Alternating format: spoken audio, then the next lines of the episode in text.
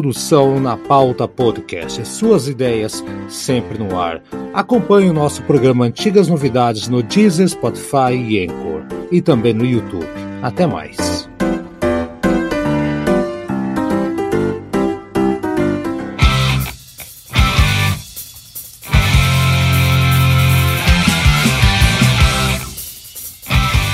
Como estão todos? Agora sim, estamos no disco no ano de 1980, quando Uriah Heep comemorava 10 anos do lançamento do seu primeiro disco. Caramba, hein, Aldo França? Eu sou Haroldo, tá esquecendo? Sou Haroldo Glombe e aqui tá o, o Aldo. Aldo, todo dia um disco do Uriah Heep e serão 24 em mês de janeiro, hein? Como está você? Olá, Haroldo.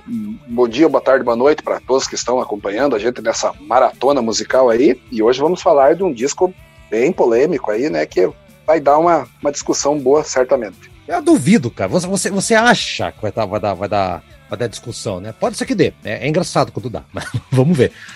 Antes de mais nada, vamos falar da formação da banda. Mudou, mudou pra caramba aqui, seu Aldo. Vamos lá. Antes de mais nada, o, o Lee Kersley, baterista que estava ali desde o do Magistas do Demons and Wizards, perdão, ele cansou das coisas, falou: Ó, oh, gente, eu vou, tô, tô vazando, tá muito pop, o meu negócio é rock, eu vou tocar com o Ozzy, né? O Ozzy tinha saído do Black Sabbath, montou uma banda, me chamou, conheço o cara, vou lá tocar. Então saiu o histórico Lee Kersley, né? Por pouco tempo, ele já volta. Aí, né, levou na cara lá, né, Aldo?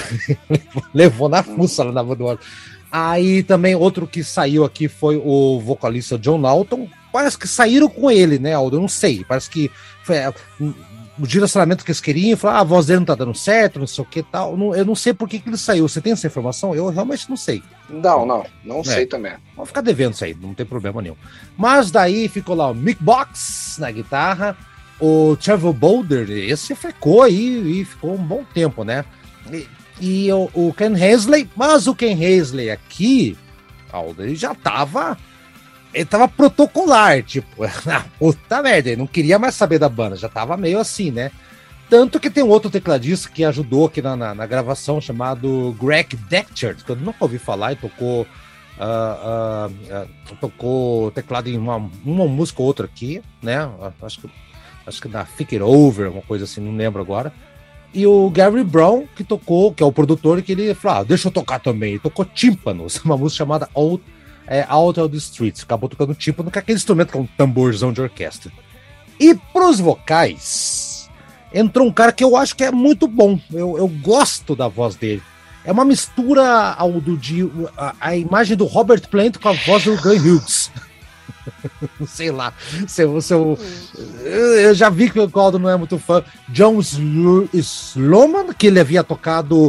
Uh, eu, pá, eu nunca vi ele tocar, né? Ele tocou no, música na, na banda Lone Star, Pulsar, umas bandas que eu não, realmente não conheço, não posso falar nada, né? E, e o baterista era o Chris Slade. Eu não sei de onde que ele veio, mas sim, é o mesmo Chris Slade que é o baterista carequinha que tocou no ACDC Live anos depois, ele mesmo, né? O Chris Slade, baterista sem cabelo, substituindo Lee Kerslake. Então, com essa formação, com esse, com esse Robert Plant paraguaio com voz de Glenn Hughes da, da, da segunda divisão, o Uriah Heep gravou Conquest. Aldo, e aí? Pois é, Aldo, eu, a tua comparação aí, para mim, não fica bem adequado em relação ao John Sloman. Eu acho que ele parece sim é. um, um, John Anderson do Yes, mas ah. só que com, com gripe, né? com, na, com, com, o nariz entupido. Ah, porque maldoso. ele é, é. Inclusive a faixa que abre esse álbum, a No Return, é, parece um sub-Yes, sabe? É, tudo lembra o Yes, só que sem a classe do Yes, né? Ah. Então, então hum. eu acho assim que os vocais são sem energia. Eu acho que ele canta de uma forma assim, parece que, sabe? Ele, ele, ele canta, parece tudo no piloto automático. É. É, eu, eu, eu, eu não sinto assim nele é, um, um, um, trabalho vocal que emocione, sabe? Então, assim, eu, não casou com a banda. Eu, eu, eu acho assim que ficou, foi uma escolha muito infeliz e a prova disso é que ele só durou esse álbum mesmo, né? Só esse álbum, ele, esse ele, álbum. Então, é. eu, eu, eu, particularmente não gosto do John Sloman. Acho que ele. A, a saída do Nick Lake ele foi um lucro para ele, né? Porque ele foi pro, pro Ozzy Osbourne, pro Blizzard of Oz, né? Uhum. E, e ele, ele, ele, saiu ganhando e muito, né? Porque, porra. É, Sim. Foi, foi tocar num, num álbum que, que. Escapou da bomba. escapou da bomba, exatamente. Ah, mas olha e, assim. Mas, só que o Chris Slade, o Chris Slade, é, não, aqui entra um baterista que, assim, se, se eles perderam o Lee Lake, o Chris Slade é um, é um baterista bom, tanto que bom, aqui bom. acaba. Bom. Acaba tirando leite de pedra, porque as composições são, são, são fracas. Para ajudar ainda que não, que não tem um vocalista à altura, porque eu acho que esse disco aqui seria um pouco melhor com o John Lawton. Mas com o John Sloman não não não não, não foi embora é não, não deu certo muito aqui então tá Aldo você então depois de já viu que vai ser um programa mais curto aqui a gente não vai brigar não é o contrário não. mas assim a, assim o, a postura do, do, do, do John Sloman no palco quem viu os vídeos ele ele tá tentando imitar um Coverdale é, da segunda divisão ali, tentar, né, seduzindo, aquela coisa toda, mas claro que não, né? Ele, na cabeça dele, ele acha que sim. E a voz dele, a voz dele, ok, tá cantando meio, meio podre, né? Aquela coisa toda, erraram feio pra cacete, mas enfim, tava lá já gravando, fazer o que, né? Mas é, ele tem um tom de voz que, quando ele canta normal, sem, sem entrar no automático e dar uma forçada, ele lembra o, o de longe, de longe, fique bem claro, um Glenn Hughes. Lembra? Ai, não, ai, não, peraí. É, bem de longe, muito de longe. De longe, de longe. Assim, ou com algodão na orelha, tá? Mas assim, é, mas não, não tô falando dos, do, dos agudos, da, da, potência vocal do Glenn Hughes, assim. Eu tô falando do, do, do jeito cantado. Ele, ok, que ele força sim, pra sim. caramba. É, eu tô tentando defender o cara, porque eu gosto desse disco aqui, mas não tem muita defesa, não, tá? Eu confesso. Tanto que o disco, quando saiu, ele vendeu pra caramba. A galera tava com medo, vendeu pra caramba na Europa, sabia disso? E, e atraiu um público que o Uriah nunca teria atraído se tivesse seguido aqueles sons pesados. Então, parabéns, em 10 anos o Uriah virou aquela, aquela usina sonora que a gente falou dos discos anteriores, nos últimos dias, uma coisa pop, um disco a capa é legal, que é aquela capa que estão eles segurando a bandeira, tipo aquela foto dos soldados o Ivo Gil, né? Lá que estão tentando Sim. levantar uma bandeira na Segunda Guerra Mundial, né? A capa é legal, você não pode falar mal da capa aqui, hein? Sim, seu... que, já, que já foi capa, aliás, de várias outras bandas, né? Que, é, já parodiaram né? essa capa. Status Quo? Sim, sim, sim. É, não sei quem mais, um monte de gente fez essa é, capa aí. Várias bandas. É. Então, o, o, tanto que esse disco aqui o pessoal tava com medo de rejeição do público dos Estados Unidos. A gravadora, ela não se arriscou. O disco não saiu nos Estados Unidos e nem na América do Sul, só depois. Depois que passou a bomba, eles fizeram. Mas na época só saiu na Europa e Japão, Austrália, onde é que eles já tinham conquistado o público e o pessoal tava engolindo qualquer coisa lá, então. Muito bem. Uh, Aldo, escolhe então a, a... escolhe a música de destaque aí, a gente vai escutar, daí a gente volta para conversar um pouquinho mais do disco. Então, a, a minha escolha vai ser a, a, faixa número 3, né, a Feelings, né, que ela, ela tem um início assim que até anima um pouco, até tem um riff bem legal, uhum. mas daí quando vem o, o, o, vocal já começa a estragar um pouco, né.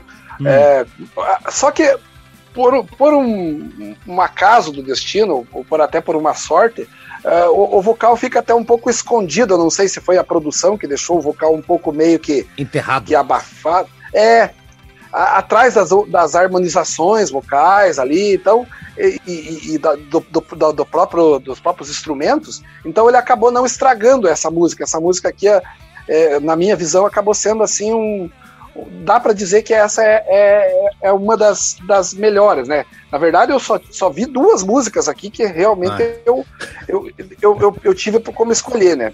Então, então tá. a, minha, a minha escolha é a Feelings. Pop pra caralho, Ken Hensley já assumiu do lado do pop. Então vamos lá, Feelings para vocês então. Já vão voltar para falar um pouquinho mais.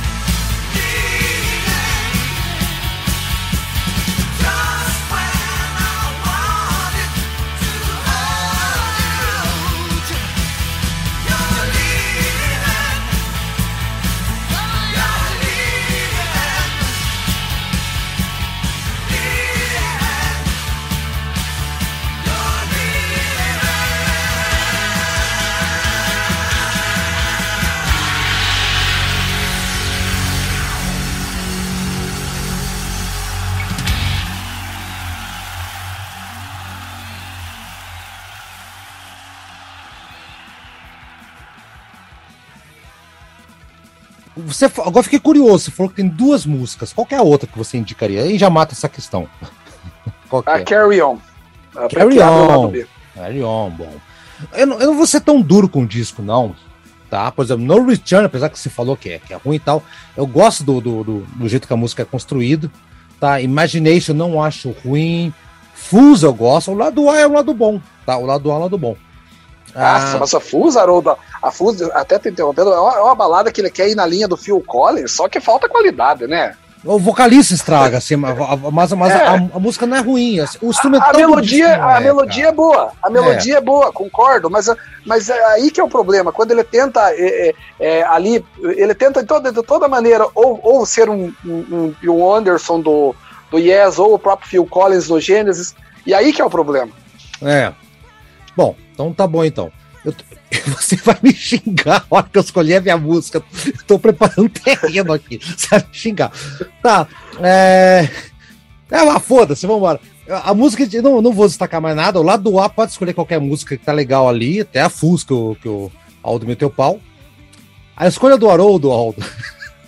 Ah, Aldo... não seja Out, Out on the Street, não. Out on the Street.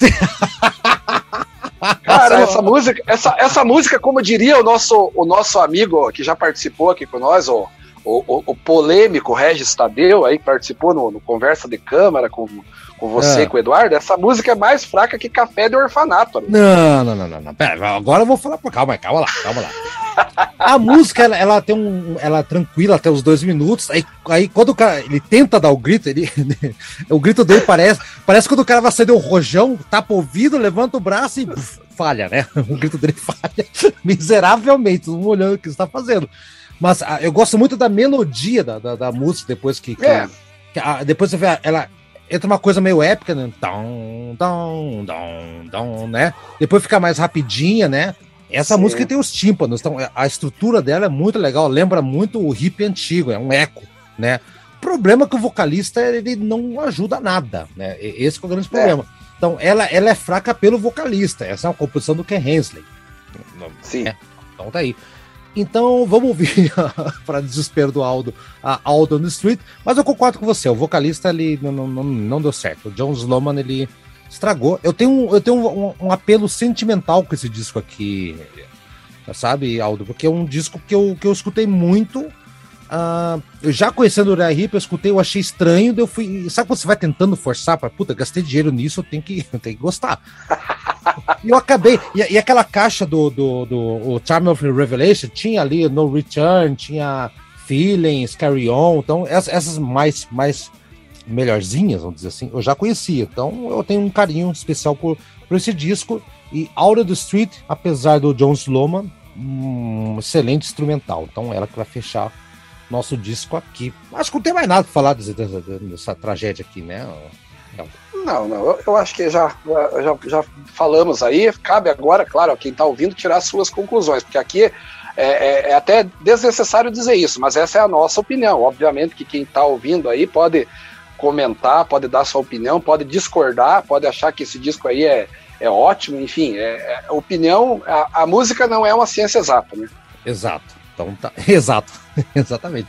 Vamos embora, vamos ver então a música que eu escolhi aqui. Vamos voltar para um disco que, caralho, a galera achou que era uma coisa, era outra, hein? Que decepção. Ou não. Vamos discutir isso. Amanhã a gente fala, né, Aldo? Abraço. Um abraço, Aldo. Até amanhã.